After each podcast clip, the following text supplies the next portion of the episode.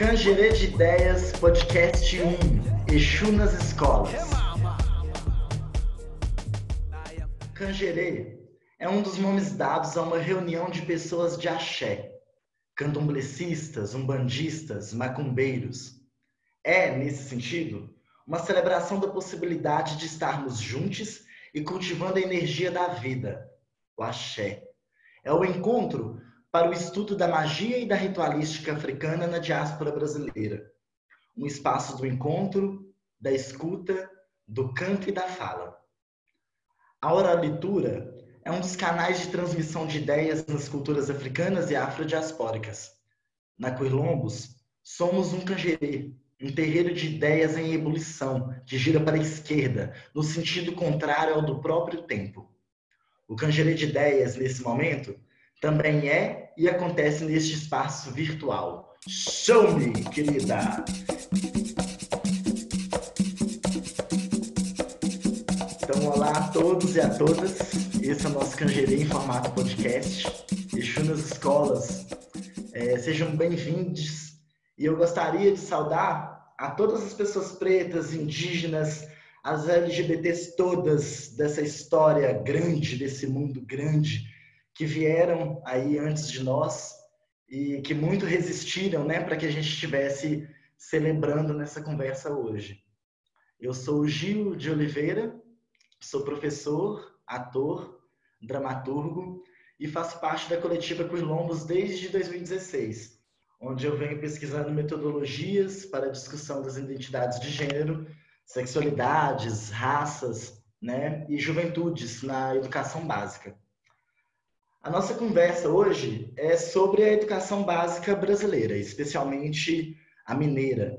Né? A ideia é construir esse papo a partir de vivências né, enquanto docentes né, e pensadores da, da educação pública né, e engajados né, com uma prática pedagógica no mínimo disruptiva, para não dizer babadeira. Né? E para isso, é, nós buscamos voltar né, o nosso olhar, os nossos olhares para outras formas de pensar é, educação. Né? Exu já está nas escolas e não é o show da Xuxa. E para trocar essa ideia hoje, eu conto com a companhia dos professores né, Luana Tolentino e Marlon Santos. Boa noite, minha gente. Boa noite, Luana. Boa noite, querido. Boa noite para todo mundo que está nos ouvindo. É um prazer e eu fico imensamente agradecida pelo convite e por poder participar dessa proposta, né, tão reflexiva, tão inovadora. Obrigada de todo o meu coração. Axé. Boa noite, Marlon. Boa noite, meu querido. Boa noite a todos, todas, todes. É um prazer, né, estar com vocês novamente. Obrigado pelo convite. E vamos que vamos. Vamos que vamos, axé. Para quem está nos ouvindo, Luana Tolentino é mestre em educação pelo FOP e trabalhou como professora da disciplina História em escolas públicas de Belo Horizonte, né? E da região metropolitana. É, tem se dedicado à formação inicial e continuada de professores. E em 2019, ela lançou o livro Outra Educação é Possível, pela Mas Edições, um bafão. Minhas amigas já me emprestaram e eu estou amando. Marlon Santos. Marlon Santos é ator e diretor teatral, né, com extensa trajetória nas artes cênicas em Minas Gerais, né, bacharel em artes cênicas, né, direção teatral pelo FOP e também licenciada em teatro. E atualmente trabalha como docente do componente curricular arte nas escolas públicas de Tabira, né? E também como professor da disciplina teatro, né, no, no município. O encontro de hoje promete, né, com esses oris inquietos, né, é, das nossas convidadas. Então, simbora. Para começar, gente, essa conversa, eu gostaria de trazer para essa, essa gira epistemológica é, algo das ideias do, do professor Renato Nogueira, é, da Federal Rural do Rio. E eu tenho gostado muito assim de pensar né, nessa filosofia afroperspectivista é, como nós podemos ser né, as personagens conceituais né, dos nossos planos de imanência. É, então, eu queria partir disso, né? Queria começar com você, Luana. É, como é se enxergar como a personagem conceitual da sua vida, né? Nessa, nesse processo todo, como, como você vem caminhando, né? Como é o seu caminhador nessa terra? É, nossa, que pergunta bonita e profunda, viu? Eu acho que, é, em geral, é, nesses espaços, na, na universidade, nas discussões sobre educação, a gente tem pouca oportunidade de falar do eu, né, da nossa trajetória. E eu acredito muito, eu defendo muito que as nossas práticas, elas estão diretamente ligadas ao nosso eu. Então, é, eu, antes de, da gente gravar o podcast, eu estava vendo né, uma entrevista, uma, uma, uma coletânea de falas da Viola Davis, e ela falando da trajetória dela, uma trajetória é, muito marcada pela dor, assim, né, por muitas dificuldades. E aí me fez lembrar na minha trajetória também que uma trajetória muito marcada por percalços, por dificuldades, e como que essa trajetória a possibilidade que eu tive de é, romper, de, de, apesar de tudo, fazer essa travessia, né? Isso é um marcador na minha condição de educadora. E eu acho que é isso, né? Eu, eu peguei essa dor, eu transformei essa dor em trabalho, em luta, em ativismo, numa tentativa de fazer com que aqueles que cruzem no meu caminho por meio da educação não, tenha, não tenham experiências tão dolorosas no espaço escolar como eu tive. Eu acho que esse é o ponto central do meu trabalho como educadora, esse essa questão do respeito, da valorização, do reconhecimento, da escuta, muito disso por conta da trajetória que eu tive de silenciamentos, de nãos, de violências, de tantas dificuldades. Então é isso. Babado! Nossa, são, são, são muitas coisas. Já me provocaram umas coisas, eu já volto, já volto nisso. É, Marlon, eu queria ouvir de ti também como, como tem sido esse caminhador, né? E, e ver a sua trajetória e, e né, como criatura social, ser pensante, personagem conceitual né, da, da sua própria mente. É, como a senhora tem passado por essa terra mesmo? Como têm sido os encontros por aí? Por aí? é, é, então, é, eu não é, é, sonhava em ser professor. Eu nunca romantizei esse lugar, né? Do uhum. ser professor eu me tornei professor com o tempo, né? E hoje eu, eu posso dizer que eu não consigo viver sem educação, sem estar na educação. Então, o meu processo, a, a, o meu caminho, o caminho que eu percorri e que me fez chegar à educação foi é, é, é, é novo, é recente, né? A, minha primeira formação ela é totalmente prática, ela é totalmente voltada para a cena. E depois que eu saio da universidade e fico meio que sem rumo, literalmente sem rumo, né? Eu me encontro tanto é, religiosamente falando, né? Quanto profissionalmente. Então eu deixo de lado o teatro prático e me insiro dentro da educação, né? Entro adentro para a educação.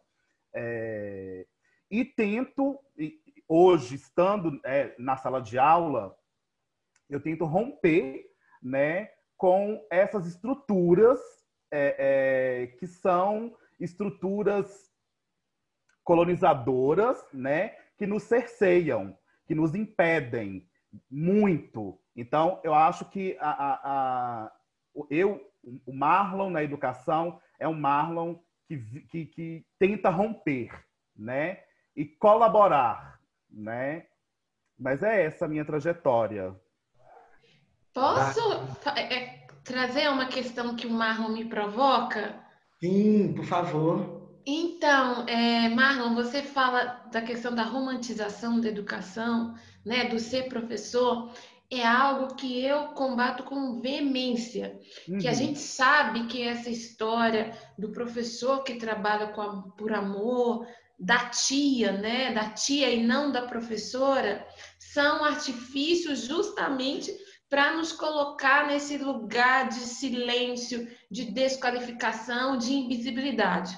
Com Esse é um ponto. Né? E, e na, na, nas minhas conversas, na, na minha escrita, eu sempre procuro evidenciar que nós não podemos aceitar esse lugar. Então, eu amo ser professora, mas eu não trabalho por amor, né? Por amor, eu, eu, eu sei lá, eu cuido da minha mãe, eu, eu, eu, eu por amor, eu, eu mantenho um relacionamento. É uma, é uma lógica completamente diferente.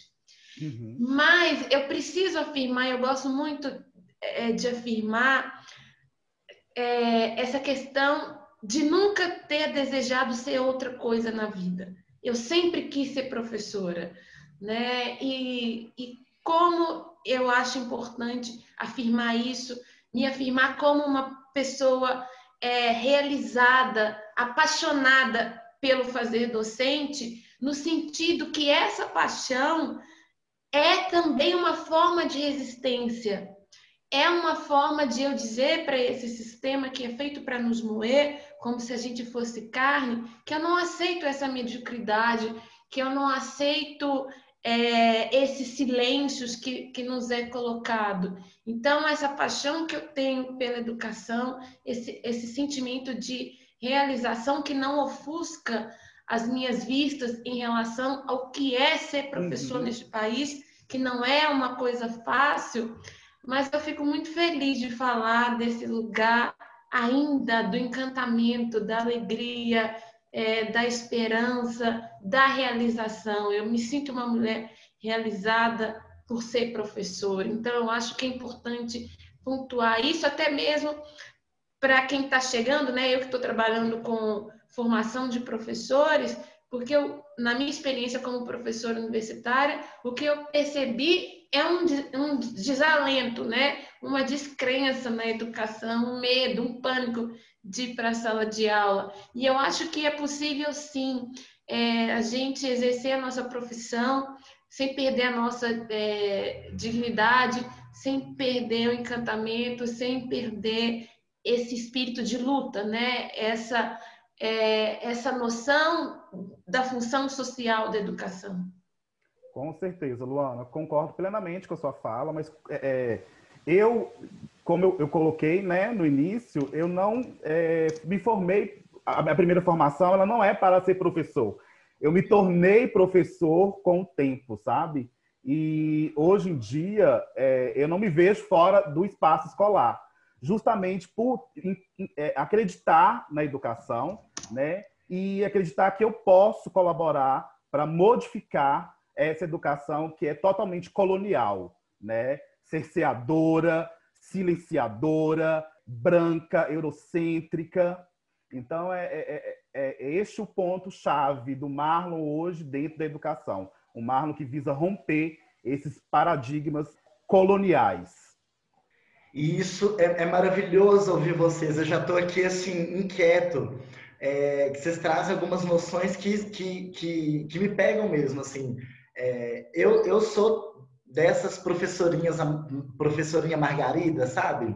Que foi para a formação da licenciatura, sempre quis, sabe aquela criança viada que dá, dá aulinha? Eu era essa criança.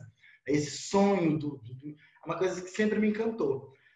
A formação já foi me dando mostras né, de como a coisa funciona, os estágios, é, e, mas o exercício profissional, a primeira vez que eu cheguei como professor titular da disciplina arte foi um choque, né?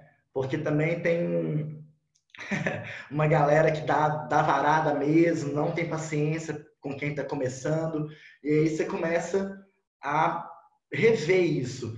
E aí eu comungo, comungo de uma, de uma, de uma coisa que você disse, Luana, que é sobre como essas marcas do caminho vão compondo o, o, o nosso eu docente hoje, né? É, hoje, como professor, né, eu tenho a possibilidade de observar algumas vivências dos meus alunos e trabalhar para que eles não sofram algo que eu sofri na, na, na minha vida escolar, como, por exemplo, homofobia. né? É, então, é esse exercício de cuidar do currículo da disciplina, né? no caso, arte, no caso, história, no caso, matemática, e também cuidar do, do respeito ao humano, né? da identidade, da subjetividade de cada um. É um jogo babado. Andando um pouco mais, né? O tema de hoje é Exu nas escolas, em referência à música lindamente interpretada pela deusa Elza Soares. E a, a, princípio eu queria saber o que essa expressão provoca em vocês, assim. É, a, a Elza é uma, uma, uma, pensadora, assim, que volta e meia ela fala de educação, lança uma mensagem para os professores. Eu acho que é um, uma das artistas que, que se preocupam com a gente, assim. E, e é um, uma letra que me, me provoca, né, em termos em termos vários. Eu queria saber o que ela provoca em vocês, considerando né, que Exu é senhor e senhora né, dos caminhos, das comunicações, das, das trocas, né? É, então, entender também como, essa, como vocês enxergam essa personagem conceitual na, na escola, né? É, que caminho ele, ela já nos apontou na, na, nas práticas pedagógicas de vocês. É, a gente pode começar com, com Marlon? Pode sim. Lá, Marlene. Pode, sim. Eu, eu, tô, eu tô, talvez eu demore um pouco a, a ligar o microfone, a abrir, porque essa ferramenta para mim é nova, tá, gente? Eu não, eu não tenho costume de usar o Zoom, não. Mas vamos lá. É, quando, né, quando eu leio é, o tema do nosso encontro, é algo que me, é, que me provoca, claro, né? Porque, primeiro, eu sou iniciado no candomblé, eu sou de religião de matriz africana, né? É, eu sou, sou, sou do candomblé há oito anos, né? Me iniciei, já vai fazer três anos, né? Sou filho de Exu, de Lebara, né? No, é, um vodum do Jeje, que é a minha nação de candomblé. Então, no primeiro momento, quando eu leio essa expressão, né, que é tema do nosso encontro, me vem a imagem de uma escola em festa, uma escola alegre, né? Porque Exu é festa, Exu é alegria, né? Então eu penso em uma escola terreiro, onde a educação acontece em roda, porque Exu é a esfera, né? Exu é círculo, início, meio e fim, né?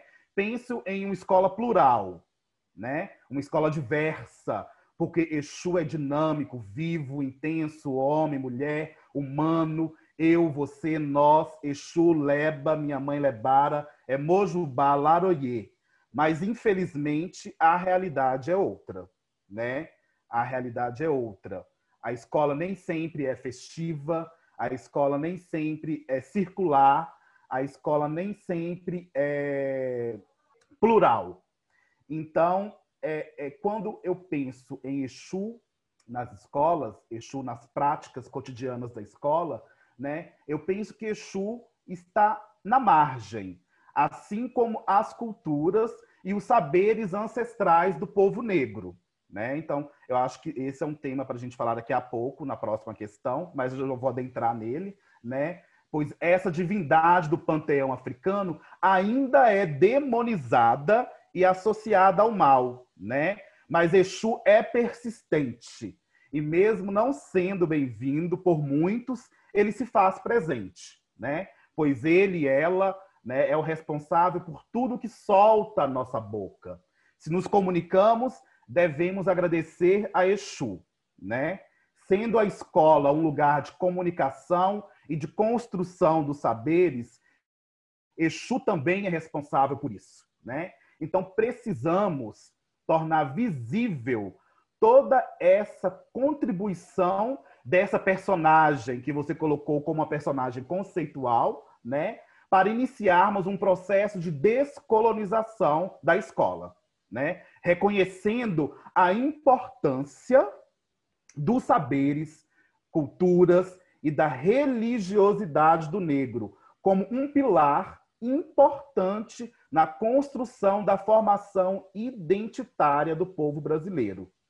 O negro, assim como Exu, necessita do seu reconhecimento e importância para transitar de forma livre e igual por esse espaço que é nosso por direito. A escola é nossa.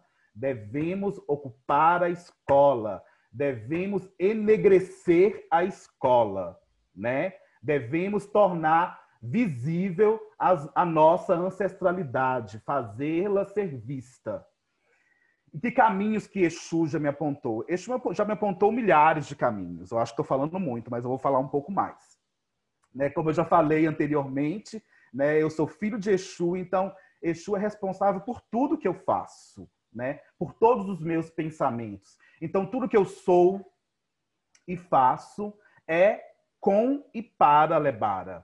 É, pode ser até um pouco vazio e redundante, mas a resposta para essa pergunta, para essa pergunta é essa, né? Exu me apontou e ainda aponta e eu rogarei eternamente a minha mãe que ela continue a me apontar todos os caminhos possíveis é, é, dentro da educação e caminhos é, é frutíferos, caminhos de luta, né? Caminhos abertos, né? Porque Exu é quem nos possibilita caminhar e transitar pelos caminhos. É, eu, eu penso que essa música, né, interpretada pela Elza Soares, é um chamado à reflexão. Né? Nós estamos, nós somos um país laico, né? pelo menos é o que diz a Constituição, é, o Estado é laico, porém, nós é, estamos assistindo cada vez mais é, o racismo religioso, né? Algumas pessoas falam intolerância religiosa, mas eu prefiro falar racismo religioso, que nós sabemos que o, os ataques às religiões de matriz africana são motivadas pelo racismo. É, então, quando a Elza Soares canta Exu na, nas escolas, no meu entendimento, ela está é, fazendo um chamado para a abertura dessa escola, para a ampliação do olhar dessas escolas para a diversidade religiosa que existe dentro dela. Então, nós sabemos que nós somos um país formado por católicos, um país é, formado por um grupo evangélico cada vez maior, e esses grupos são acolhidos dentro da escola. Né? Então, esses grupos são permitidos dentro da escola, porque é, em muitas escolas ainda tem o, o, a oração do Pai Nosso, se comemora a Páscoa e, e enfeita a escola é, é para o dia, para dezembro, que é o mês do Natal, são todas festas, são todas comemorações cristãs. E nós sabemos também, é, como professor, eu testemunho isso, testemunhei muito isso, né? A presença de pastores e pastoras dentro da escola, nas atividades, é, o pastor e a pastora, muitas vezes até como, como um interlocutor entre a escola e a comunidade. Então, se há espaço para o padre, para o pastor, tem que haver espaço também para Exu.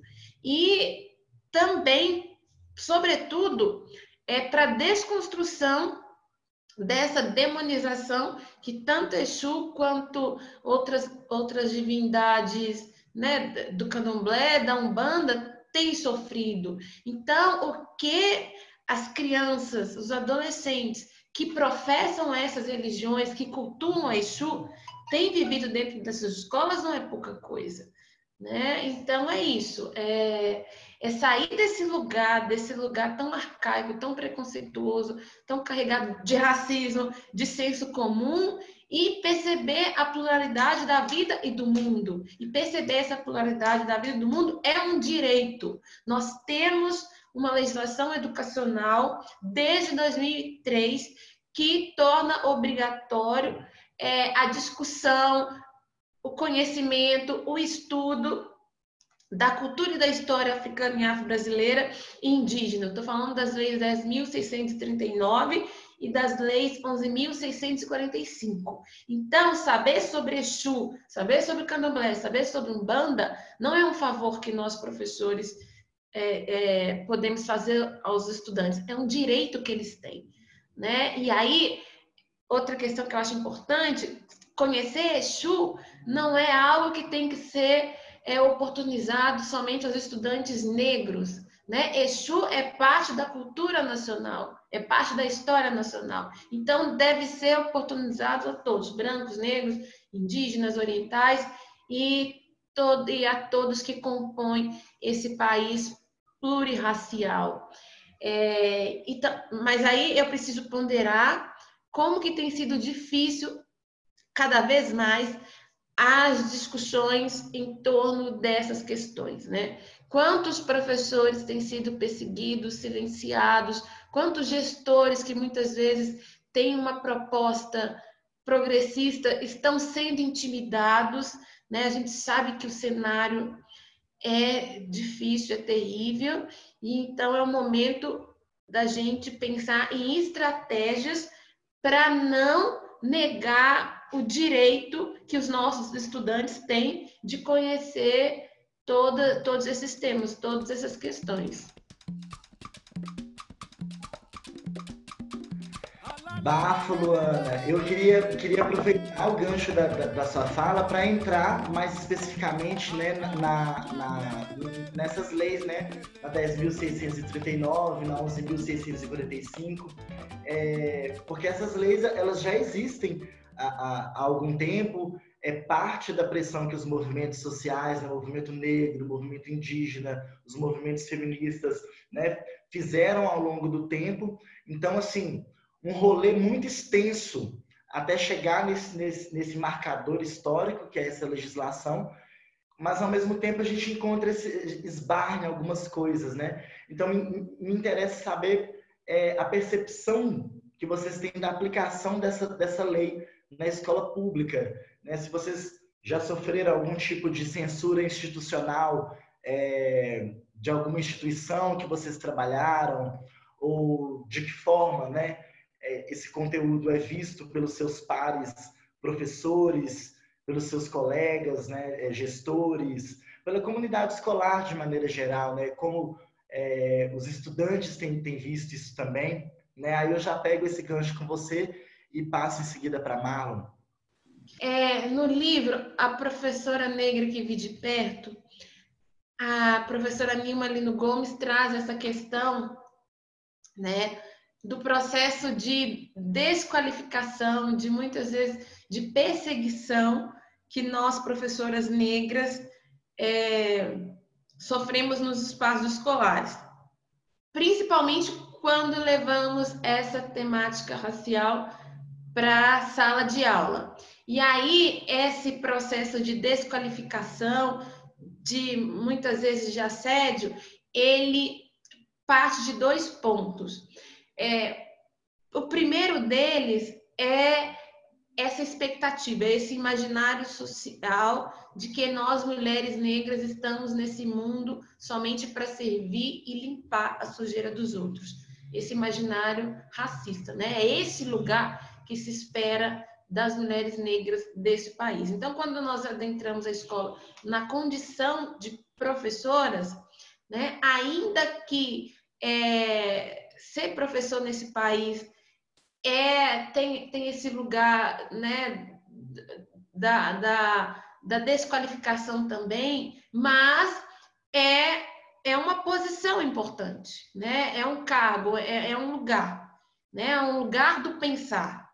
Então, tem essa questão. Então, aquilo que nós produzimos muitas vezes é visto com desconfiança, né? acusações de que é o que nós estamos fazendo, não produzindo, que nós não produzimos conhecimento. Então, eu já, ao longo da minha trajetória, eu passei por diversas é, situações assim, ah, que a Luana só, só ensina sobre África, ah, porque na sala da Luana todo mundo passa de ano, ah, porque a Luana não dá matéria. Então, é, né, uma série de tentativas de desqualificar o meu trabalho, de fazer com que eu ficasse pelo caminho, o que não aconteceu.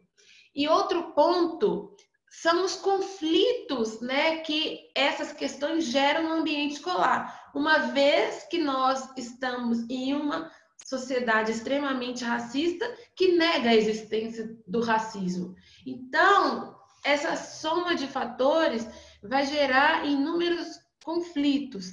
E aí, pensando é, experiências que eu tive, e eu sempre penso tanto nessas experiências de olhar para trás, e eu, eu, tenho que falar isso, né? O salto que eu consegui dar, e, e essas pessoas sempre é, é, passam pela minha cabeça. Eu não esqueço de tudo que eu vivi nessa minha caminhada é, como professora, e não foi pouca coisa, mas eu sempre tive é, debaixo do braço a legislação educacional que me permitia fazer o trabalho que eu faço ainda hoje, que me permite fazer o trabalho que eu ainda faço hoje, e é, uma prática sempre construída fortemente a partir de uma teoria, né? Uma prática que sustentasse, que se sustenta. Então, é, né? Eu tinha argumentos, eu podia sustentar aquilo que eu que eu que eu estava fazendo. Olha, eu sei muito bem o que eu estou fazendo.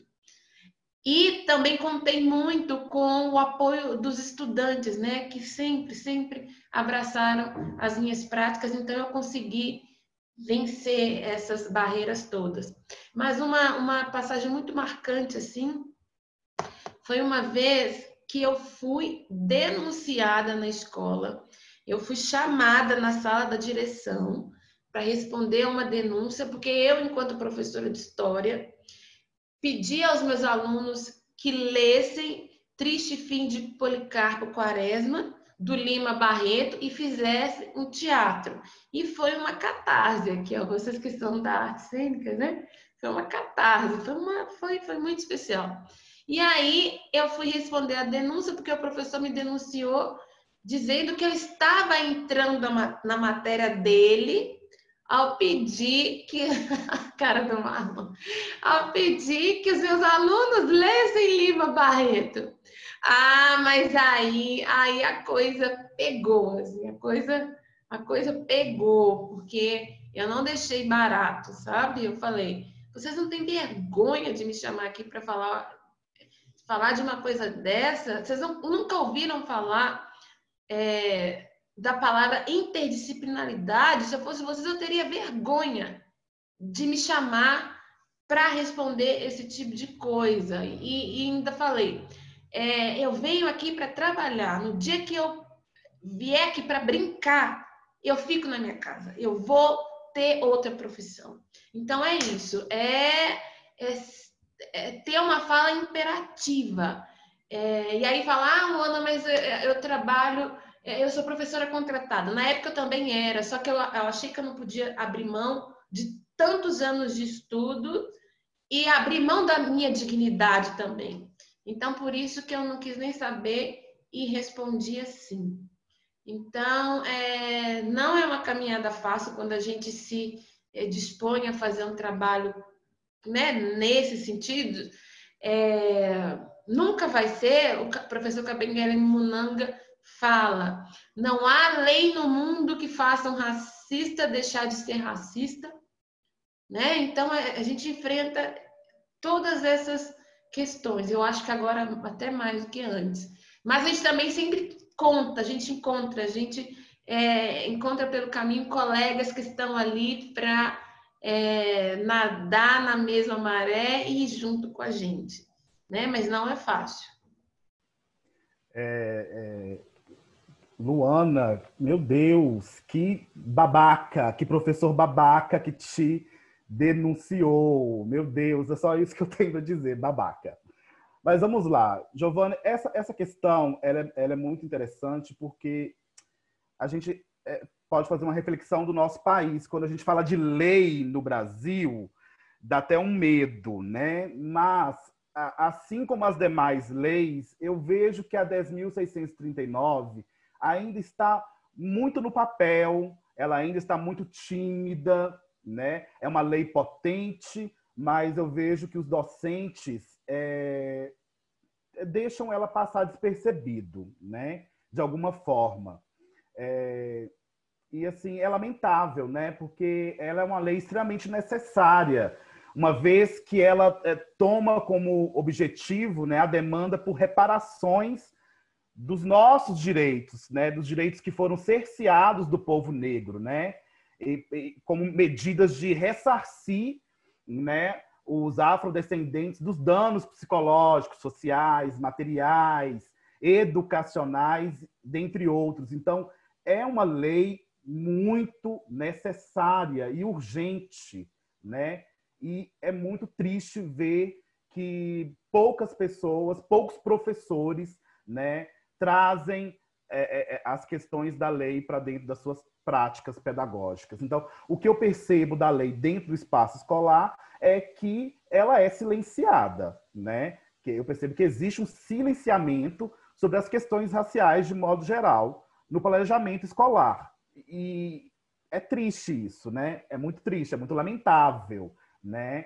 Porque se existe esse silenciamento, não vai ter uma relação, é, a escola não vai ter relações interpessoais diversas, né? Não vai existir. Não vai existir essa pluralidade que a gente tanto quer. Uh, o que acaba construindo, né, proporcionando um ambiente favorável à discriminação e ao preconceito racial. O que mais me incomoda também, né, é, só para concluir antes de, de finalizar, o que mais me incomoda é que mesmo a lei, é muito engraçado isso, mesmo a lei obrigando, né, os currículos escolares ainda estão longe de visibilizar as histórias e os saberes dos grupos minoritários, né? O negro continua ainda sendo protagonista nos livros de história. Tá aí a, a, a Luana, que é da, da área. Se eu, tiver, se eu falar asneira, você me, me corrige, tá? Mas eu ainda vejo que os livros de história ainda protagonizam o negro, a imagem do negro, usa a imagem do negro apenas para ilustrar o período escravista, né? Ou para ilustrar situações de subserviência, inferioridade, desprestígio social, né? Então me incomoda muito ver o negro sendo é, retratado apenas como escravo. Isso me incomoda muito. Me incomoda também a escola lembrar do negro apenas no 13 de maio e na Semana da Consciência Negra. Oi? Mas e a lei? Hein, professor? Não tem que, nós não temos que provocar esse reparo, a gente não tem que inserir isso, é, é, é, as, as temáticas africanas e afro-brasileiras dentro do nosso planejamento. Então, cadê? Então, cadê? Se ninguém preocupa com a lei, se quase ninguém preocupa com a lei, então acho que cabe a nós, docentes negros, né, parcela mínima ainda na educação brasileira, de propormos essa mudança, né? A lei precisa ser factual, ela precisa se fazer presente nos espaços educacionais. Aí resta a pergunta: como? Eis que eu mesmo darei a resposta. Enegrecendo os nossos planejamentos, as nossas ações. Só assim iremos construir um currículo escolar que viabilize o ensino das culturas africanas e afro-brasileiras visibilizando e empoderando o preto e a preta e os saberes e as experiências nossas que foram e ainda são silenciadas. É isso, acho que me alterei então um pouco. É, e Marlon, eu, eu vou complementar, trazer uma outra questão na sua fala, porque eu acho que quando se trata é, da Lei 10.639, né, e da 11.645 também, sempre é, é, é, a discussão é orientada a partir da educação básica e do trabalho dos professores que estão na educação básica. E eu acho que a gente precisa começar a pautar, pontuar, apontar o dedo para a universidade que forma esses professores. Né? Nós temos uma legislação que já tem 17 anos e a gente percebe, né? eu falo que, a partir da minha experiência como professora da UFOP e também como estudiosa do tema. A gente percebe que o, o, o currículo, né, o, o plano de ensino das universidades, ele não acompanha essa legislação. Né? A formação que esses professores que vão sobretudo para a educação pública, ela é ainda extremamente eurocentrada e não há espaço, ou há muito pouco espaço para essas discussões dentro da universidade. E quando há, em grande medida, ela se dá a partir do trabalho justamente dos professores negros, que são a minoria dentro da universidade. Então, nós precisamos começar a interrogar a universidade, as faculdades que formam esses professores, assumir é, a sua responsabilidade, a sua fatia nesse bolo também. Né? Porque eu acho que a universidade tem falhado rotundamente nesse sentido, e mais do que isso, tem escolhido falhar nesse sentido. É uma escolha né? E aí, pensando no que o professor José Jorge de Carvalho, lá da UNB, fala, é, a escolha tem sido a manutenção de um racismo acadêmico, né? em que não há espaço para outras vozes nesses planos de ensino que não sejam as vozes é, brancas de origem europeia. Como o professor Kabengele Munanga fala, o cânone acadêmico é formado por machos brancos mortos. Então, quando a gente pega lá toda a nossa trajetória de estudantes universitários, que nomes, que vozes, que, que, né, que sujeitos negros e negras e, e orientais e indígenas que, que nós tivemos acesso ao longo de toda a nossa trajetória é, trajetória acadêmica. Então, eu acho que falta a universidade reconhecer, né, fazer uma meia-culpa, perceber o quanto tem falhado e assumir o papel de transformar, assumir o lugar de transformar é, esse lugar que, que, tem sido muito confortável também, né? Porque aí a, a culpa recai somente nos ombros dos professores de educação básica e das escolas públicas. E não é bem assim. Nossa, gente, assim, caiu um cisco no meu olho. Porque. É... Nossa, onde que eu vou começar? Porque eu lembrei da. De quando eu cheguei em Ouro Preto, é... porque gente... É, é, essa coisa a gente pensar a, a Lei 10.639 sempre é, no campo da escola pública, né? E ela está escrito lá nitidamente que ela, que essas questões, né, que ela traz precisam ser abordadas nas disciplinas de história, arte, literatura, né, com foco especial, mas também por todas as outras disciplinas, né, em todos os ciclos de ensino. Então, quando vocês me apontam a universidade, isso me provoca em vários lugares, assim. Eu era mocinha ainda, chegando em Ouro Preto para fazer filosofia e me interessei muito pelas artes cênicas, né? Menino pobre da, da zona rural de Ferros, interior, interior de Minas Gerais, assisti uma peça de teatro da UFOP e fiquei encantado. Me aproximei da galera, fiz uma oficina aqui, uma cena ali, até que eu decidi prestar o vestibular de artes cênicas da Universidade Federal de Ouro Preto. Então, passei a frequentar bastante aquele, aquele departamento. E, é, e conhecendo aquelas pessoas, aqueles estudantes, num determinado momento chegou no meu ouvido que determinado professor fulano de tal, XY bolinha, falou numa aula, falou, avisa para aquele, aquele menino, aquele menino pretinho, Aquele que fica fumando aqui na porta do departamento, que aqui na UFOP a gente não faz teatro negro, não. Ele vai ter que ir para a UFBA. Né? Tá perdendo tempo aqui. Então, quando é, você traz essa, essa, essa, essa referência né, do, do, do, do Munanga é, e fala sobre esse, o pensar a Lei 10.639 e a 11.645 no espaço da escola, é, me leva diretamente para o meu caminhador, né, de estudante e professor preto que que tive que ouvir isso de um professor que até então nem, nem, nem, nem conhecia, porque eu ainda não era estudante do departamento, então era uma pessoa que eu nem conhecia falando de mim, né? É, é babado, assim.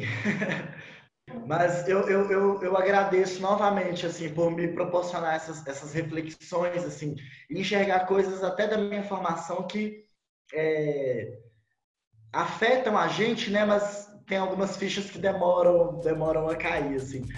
Mas eu também quero saber de vossas senhorias que momentos, né, dessas discussões, dessas proposições que vocês levam para as carreiras de vocês, né, que momentos que vocês destacam como, como felizes, como episódios que marcaram a trajetória de professores negros de vocês na, nas escolas que vocês passaram, né, nas equipes docentes e é, pelos discentes que vocês passaram? Tem algum episódio que, que vocês guardam assim com, né, com calorzinho no coração?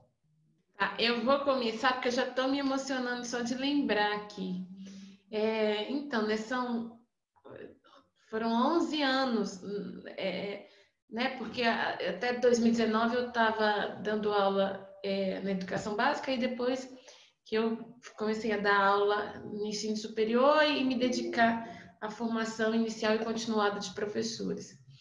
É, e é uma história que está no meu livro também, né? É, é, você falou no início do livro, né? O do Outra Educação é Possível, né? Que são várias histórias. E se eu tivesse tempo, eu falaria de todas elas. São muito marcantes, não é à toa que estão no livro. Mas essa do Marcelo é assim que acaba comigo toda vez que eu lembro. É, na época, eu estava numa turma do sexto ano, é, e eu sou professora de história. E aí o, o Marcelo levanta a mão e fala assim: professora, para que, que eu vou estudar ciências se eu vou trabalhar em obra? E aquilo mexeu muito comigo, né? Como que um menino de 11, 12, 13 anos, tinha tanta convicção que ia trabalhar em obra. Então, quando eu tinha a idade dele, há muito tempo eu já tinha convicção é, que eu ia ser professora, né? Mas só que eu pensei muito na questão de que trabalhar em obra é uma profissão que é de baixa remuneração que exige pouca escolaridade. É nesse sentido que isso é, me pegou forte, assim, né? E a gente sabe que as pessoas que a exercem estão em um lugar de subalternidade, né?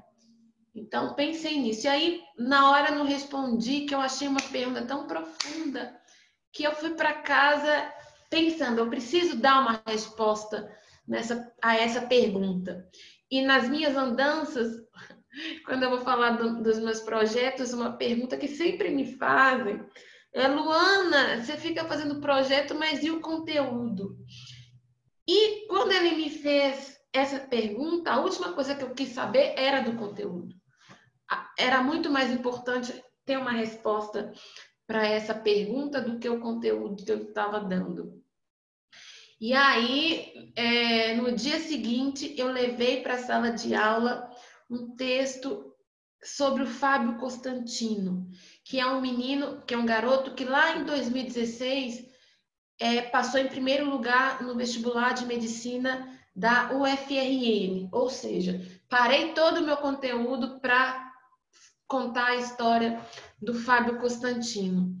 E por que que eu levei a história do Fábio Constantino para a sala de aula? De maneira alguma, e se tiver algum professor nos ouvindo, jamais façam isso levar para a sala de aula esse discurso da meritocracia de que para querer, para conseguir basta querer. Isso não é verdade.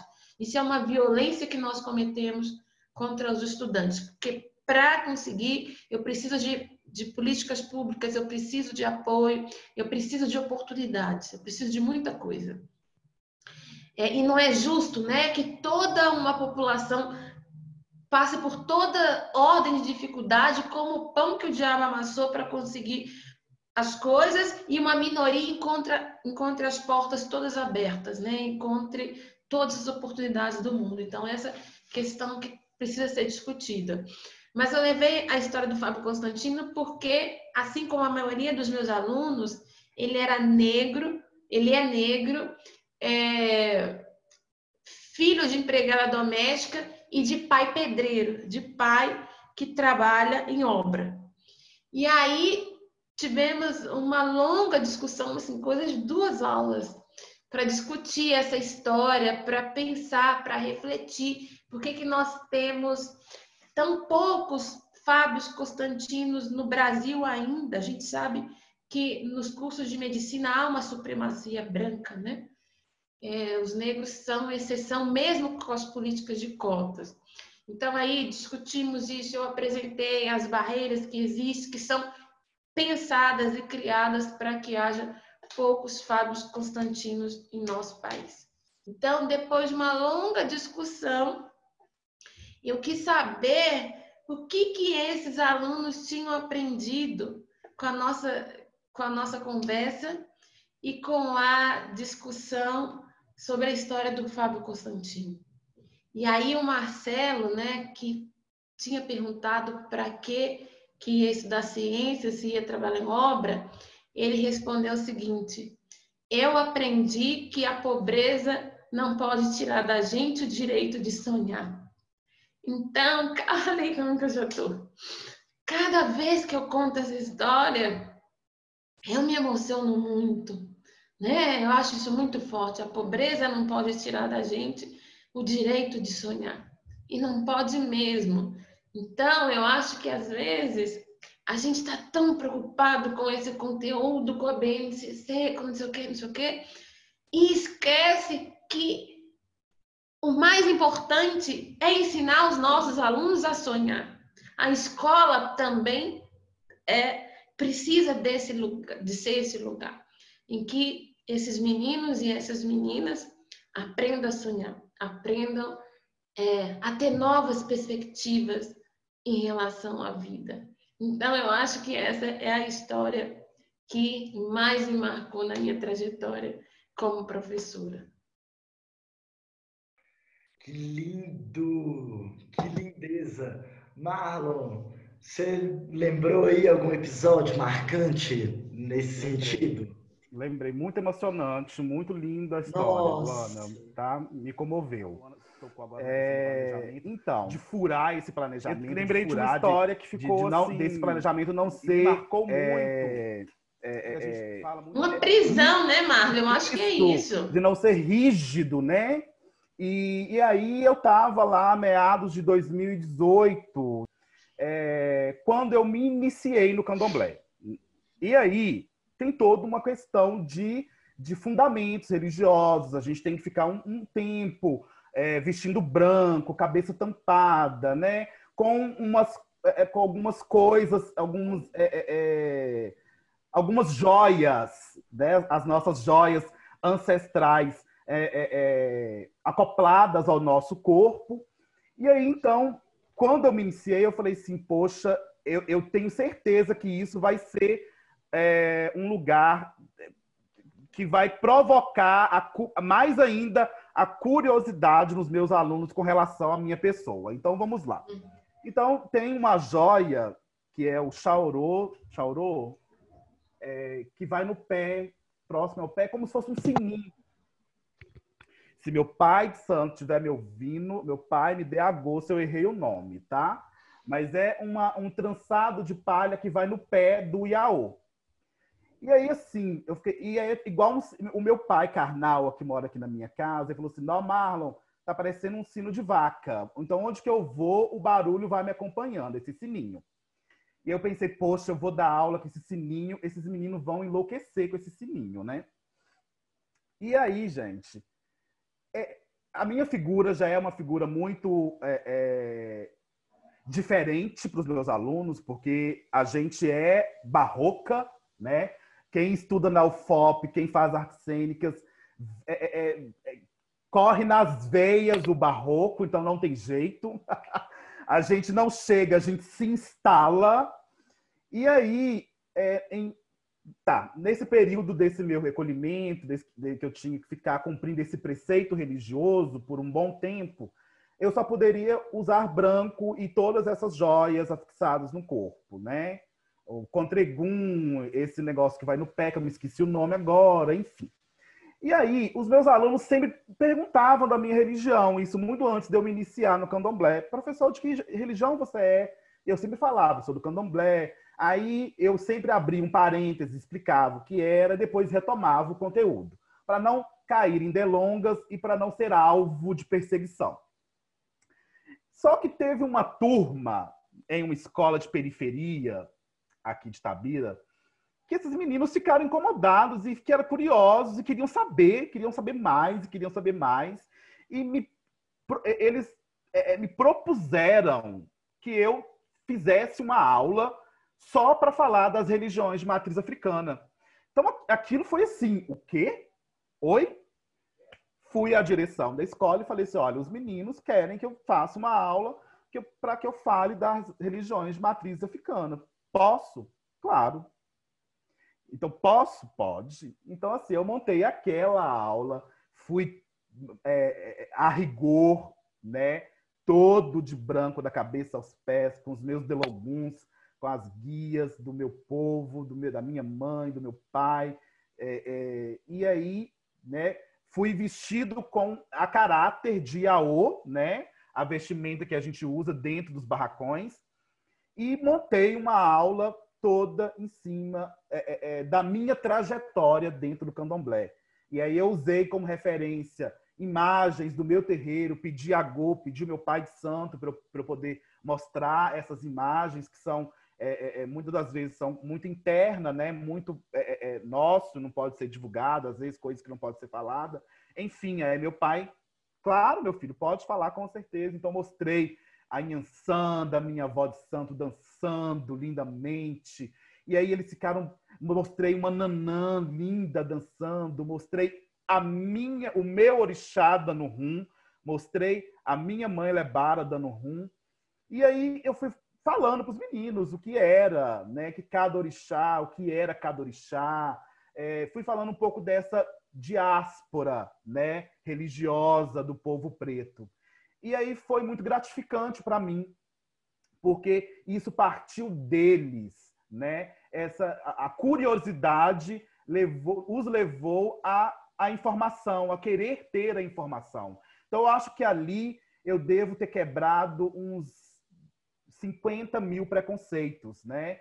Porque eu tenho certeza que aquela turma, aqueles alunos vão olhar para as religiões de matriz africana com, com um outro olhar né? Sem o olhar do preconceito, sem o olhar do, da demonização do nosso culto, né? E eu fiquei muito feliz, foi um dia muito feliz para mim. Mas uma pena que foi uma pena que foi apenas para uma turma em si. Mas como é, surge, partiu desta turma, eu acho que eu não quis forçar barra com nenhuma outra turma, né? Apesar que eu tenho uma lei que me é, é, é, me resguarda e diz que eu posso, mas eu quis, eu não quis ser invasivo, eu quis compartilhar com aquele grupo em específico que tanto queria saber sobre as religiões de matriz africana. Esse dia foi um dia muito louvável.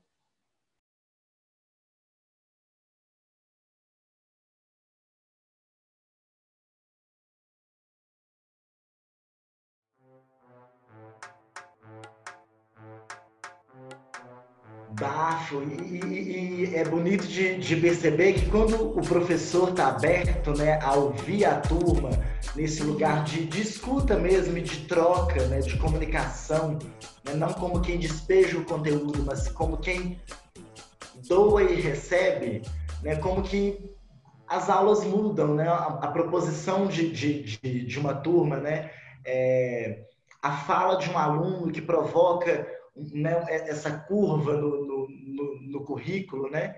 E aí a, a grade curricular deixa de ser grade e vira efetivamente matriz, né?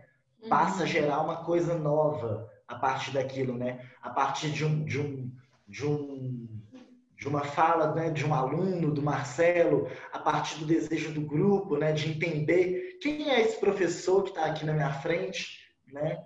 É, eu acho isso muito bonito. E acho que, que me, isso me, me trouxe uma, uma, uma, fala da Luana no começo da nossa conversa, que o caminho né, docente ele é muito solitário. Né? Nós somos um grupo grande, um grupo extenso, mas é muito é um caminhador muito sozinho, né? Você ali com, com a sua turma, você com a pedagoga é, e respondendo institucionalmente né, frente a várias é, personagens conceituais né, desse plano imanente que é a escola.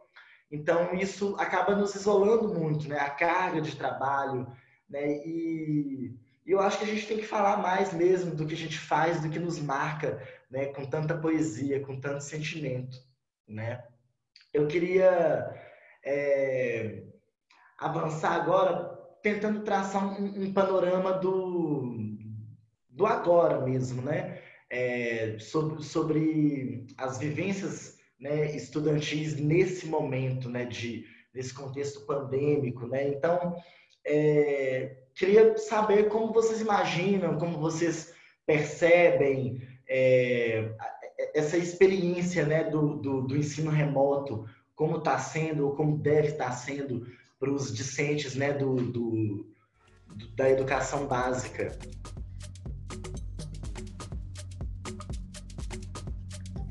Vamos lá. É, então, pensar na educação nesse tempo de pandemia, não é isso? É, a pandemia, né, ela é, trouxe a questão das desigualdades educacionais. Então, a gente percebe quantos estudantes estão há seis meses sem qualquer acesso, é, sem qualquer vínculo com a escola, né? E a gente lê já, já é, é, pesquisadores têm é, é, trabalhado em cima disso, que é a questão da é, evasão escolar, do abandono escolar, né? que a gente não sabe o impacto que vai ter esse período de pandemia quando voltarmos para as salas de aula. É, e, e, aí caiu por terra também né, a ideia de que todo mundo tem acesso à internet. Né? Eu acho que a gente tem essa falsa ideia quando, quando isso não é verdade. Né? É, é quando as famílias é, não tem, tem um celular para todo mundo, ou a única internet que tem é é são os dados do celular, né? aquela internet pré-paga. Então, mesmo os, as redes de ensino que conseguiram é, implementar o ensino remoto, a gente tem visto que, que é, é, uma, é uma experiência excludente né, que não alcança todo mundo. Então, eu acho que é, muito ainda precisa ser discutido a esse respeito, mas é fato que é, a pandemia evidenciou essas desigualdades educacionais e eu gostaria de trazer também a questão de nós professores, né? Como esse regime remoto tem nos levado ao adoecimento, né? Essas horas é, é, na frente desse computador, é, é, quebrou-se, né? Aquela coisa é, do horário de trabalho. Você, se antes você trabalhava de sete a meio-dia, hoje chega a mensagem no seu celular três da tarde, dez da noite. Então, é, o adoecimento docente tem sido é, precisa ser discutido. o que o, que o Marlon falou lá no início, nós não podemos romantizar isso, né? Ah, porque eu não aguento quando alguém fala, ah, porque é, a, a, a, o lado bom da pandemia, como algo que mata 130 mil pessoas pode ter lado bom? Não consigo enxergar lado bom nisso. Então é isso, é, é um momento muito complexo, é um momento muito desafiador, né? É, e eu acho que é um momento de muita angústia, de muita tristeza também. eu ainda não consigo dizer como que vamos sair dessa travessia. Mas o que eu posso dizer é que, em alguma medida, todos nós estamos em um processo de adoecimento em razão desse período. Eu acho que é impossível, assim, é, não haver algum desequilíbrio mental, emocional, em razão de tudo que nós estamos vivendo. E aí, só para fechar, tem a questão também, é, voltando na questão dos alunos, da escola enquanto espaço de proteção social. E aí a gente se depara com uma vulnerabilidade maior por parte desses estudantes em casos de abuso, de violência, de precarização da alimentação. Né? A gente sabe que, que nós temos no nosso país estudantes cuja a única ou as únicas refeições são feitas na escola. Então é, é, é, é assim, é desolador, é muito difícil e é muito triste a gente perceber que não há qualquer resposta, qualquer, é, qualquer fala vindo das esferas federais a esse respeito. Marlon, suas percepções? Bom, assim, a fala da Luana me contempla em vários lugares, né? É, concordo com em gênero, número e grau, com tudo que ela disse principalmente no que tange. Aí eu acho que eu vou fugir do script aqui, nem, nem vou olhar para o meu textinho, que a gente tem um roteiro, né? Um canovatio. É, eu acho que o grande X dessa, da questão da pandemia, né, é que ela, de fato, já mencionado pela Luana, escancarou as desigualdades, né? Ela tornou assim, ela ela pôs à mostra as desigualdades. Eu tenho um aluno aqui na rede municipal da cidade que não tem é, é, é rádio AM e, e FM para ouvir, porque a, a, Secretaria de Educação do município ela propôs um trabalho bem legal de ter aulas via rádio, porque a internet ela não é não é para todos, né? O computador não é para todos, o, WhatsApp não é para todos. Então a rede aqui municipal ela teve a ela criou a estratégia de aulas via rádio. Né? E aí, quando se fez o levantamento, descobriu que milhares de famílias não tinham rádio AM e FM. Então, assim, isso é um grande problema. A pandemia, ela trouxe, ela, ela, ela nos feriu, ela vem nos ferindo na carne. E concordo também com outra é, pontuação da Luana, que, com a questão dos desequilíbrios. Quem não adoecer de Covid vai adoecer de outra coisa. Isso é fato. Eu, eu, eu já nunca fui normal. Eu acho que eu estou cada vez mais ficando é, louco com a questão da carga horária. Eu estou trabalhando igual burro de carga. Eu sento no meu computador sete horas. Desculpa o desabafo, mas eu acho que o espaço é para isso. É um canjerê, é o papo, é o pajubá, né? Eu sento no meu computador sete horas da manhã e saio dele dez 11, às vezes sem ter cumprido com todas as demandas, com todos os trabalhos, e dormir pensando no que eu vou fazer no dia seguinte. Então, se para mim, que tenho, graças a Deus, graças a Lebar e a Oxóssi, condições, algumas condições de ter uma, uma internet bacana, de ter né, é, é, acesso né, a alguns, algumas ferramentas, que para mim, está sendo difícil, Imagine para o meu aluno, né? Imagine para o estudante da educação básica que não tem acesso, que não sabe usar um e-mail, que não sabe é, é, é logar um e-mail, não sabe lidar com essa ferramenta. Então, é um grande problema.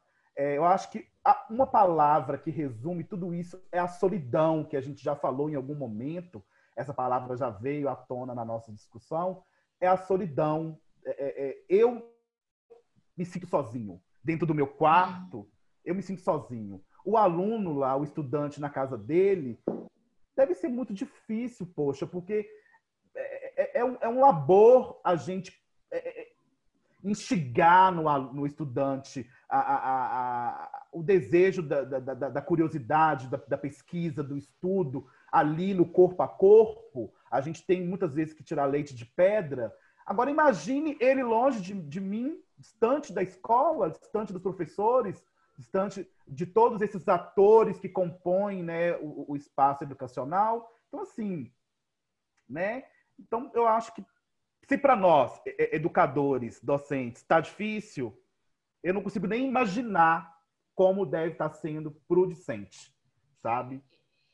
E Marlon, só é, complementando o que você falou, estudantes que estão vivendo muito de luto, que estão vivendo, convive, vivendo e convivendo com desemprego das famílias, que estão vivendo e convivendo com, com uma série de ausências, né, de, de, de interrupções, assim, né? É, imagina, você com 13, 14 anos, nesse período de confinamento, né? Por mais que a gente sabe que, que, que, a quarentena aqui no Brasil, por uma série de motivos, não foi bem feita, mas é um período que, que roubou de cada um de nós muitos de nossos prazeres, né? Então, é, é assim, é, eu acho que é até difícil pensar é, no impacto disso tudo. Eu acho que ninguém deu conta ainda de pensar nos impactos desse período que nós estamos vivendo. Com certeza, Luana. É, e eu, eu, eu, penso numa educação que, que, que, que, deve ser construída na presença. Eu, eu não acredito numa educação, sabe, pelo menos na educação básica. Eu não acredito numa educação IAD. Aí, assim, mas vai, professor, você não está trabalhando em IAD? Estou, mas eu não acredito. Eu não acredito. Sabe? Uhum. A, a, a, educação ela precisa ser construída na presença, na fala, no diálogo, na escuta, né? Então, assim, é complicado, é muito complexo esse modelo adotado, né, pelos, é, pelos, pelos, pelos governantes, né? É muito problemático. É essa, essa, essa questão do que o Giovanni colocou, ela reverbera em mim múltiplas outras questões sabe? Muita, muito mesmo. Eu acho que a gente eh, ficaria aqui três dias e três noites debatendo sobre isso. É, sim. Sim, as pautas são extensas, né? E, e, e é isso que vocês colocaram. Né? Se para se a gente, porque eu estava comentando com, com mais cedo, eu tenho me sentido um operador de telemarketing, assim, esse, esse ritmo estafante de estar sempre atendendo né, demandas, é, que, as, que a gente até delimita um horário né, para receber as questões, mas não, não funciona, né? Eu, eu sou, sou, atualmente sou professor numa escola é, do campo, então às vezes tem estudantes que me mandam mensagens às quatro e meia, cinco da manhã, porque é o melhor horário que o sinal da Vivo pega lá no alto do pasto, e aí, como eles já sabem disso, se programam para se comunicar comigo naquele horário. E aí eu vou responder às sete, mas ele vai ver no outro dia, quando ele subir lá de novo. Né? Então, é, várias coisas saltam, né? E o melhor de tudo é o encontro, né? A gente está sem o, o, melhor da vivência escolar, da vivência da vida, que é o ser e o estar junto no mesmo espaço, no mesmo tempo.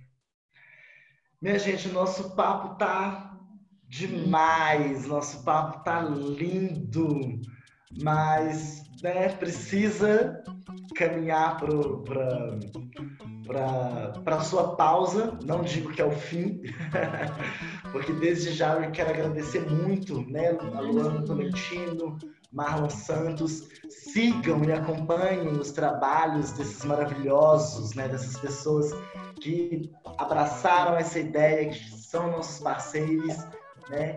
É, e eu digo que essa é uma pausa, não é o fim, porque eu acho que a gente ainda tem muitos diálogos para além desse, desse podcast para tratar, né?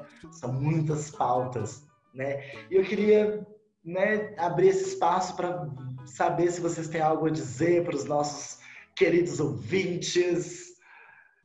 Eu vou cantar uma cantiga de Exu. Ah, hum. que maravilha! Ai, meu Deus. Vamos lá. Uma cantiga é, da minha nação de candomblé do Jeje, tá? É um canto inicial. Exu Mojubá Laroye, Exu, Exu Emojubá Laroye. Bara, eixo, barabarere, chubarechu. Ele é bara, eixo, barabarere, chubarechu. Ele é bara, eixo, barabarere. Ele é bara, eixo, barabarere, chubarechu. Eixo, é modolona, moforu balé. Eixo, o, é modolona, moforu balé. Laroie, eixo. Luana, seu microfone. Então, eu falei que eu não posso contar, cantar, senão a internet vai até cair. Vai dar pau em tudo aqui. Mas eu vou, vou, vou seguir na mesma toada do Marlon, já que ele terminou é, com música, né? E, e cantando lindamente e trazendo né, esse ponto. É ponto que chama? Marlon? Não. É, Chama-se Zuela. Ah, não é ponto. Ponto é da Umbanda. Ponto são as cantigas dos mestres das entidades da Umbanda, né? Ah, perfeito. Tá bom. Desculpa. Imagina, imagina. Mas eu vou, eu vou ler a canção Coração Civil do Milton, né? Já que a gente está num período muito difícil e pensando no que o Marcelo falou, que a pobreza não pode tirar da gente o direito de sonhar, então que o ódio, a, a, a ignorância, a indigência moral e intelectual que nós estamos assistindo, né, esse estado de pobreza extrema, de miséria no qual nós estamos caminhando, infelizmente, não tire de cada um de nós é, a utopia, o sonho, a luta, né, a responsabilidade que cada um de nós é, temos em tentar fazer, de tentar fazer algo para mudar esse processo. Então, eu vou ler Coração Civil do Milton. Quero a utopia, quero tudo e mais. Quero a felicidade nos olhos de um pai. Quero a alegria, muita gente feliz. Quero que a justiça reine em meu país. Quero a liberdade, quero o vinho e o pão. Quero ser amizade, quero amor, prazer. Quero nossa cidade sempre ensolarada. Os meninos e o povo no poder, eu quero ver. São José da Costa Rica, coração civil, me inspire no meu sonho de amor Brasil. Se o poeta é o que sonha, o que vai ser real, Vou sonhar coisas boas que o homem faz e esperar pelos frutos no quintal. Sem polícia, nem a milícia, nem feitiço para ter poder. Viva a preguiça, viva a malícia, que só a gente é que sabe ter. Assim, dizendo a minha utopia, eu vou levando a vida, eu vou viver bem melhor. Doido para ver o meu sonho teimoso um dia se realizar. É isso. Axé, linda, uma das Axé. canções que eu mais amo do Milton. Eu também, eu também. Linda. Gente, que coisa mais linda! Esse foi o nosso Cangerê de Ideias podcast Exu nas Escolas. Sigam nossas redes sociais, arroba Quirlombos. No Facebook é só procurar Quirlombos. E acompanhe os Cangerês em vídeo também lá no nosso portal, quirlombos.org, que também está cheio de conteúdo LGBTQIA+. Muita cultura, política, arte, tudo de bom, só coisa bafo. Beijos, show me e até o nosso próximo encontro. Esse é o Cangerê de Ideias Podcast, parte do projeto Quirlombos, Afetos, Encontros e Resistências, número 1572 de 2018, aprovado na Política de Fomento à Cultura da cidade de Belo Horizonte. Estamos com o nosso Quilombo armado e pronto para te receber em www.quilombos.org. Nos vemos já! E se cuida, bonita!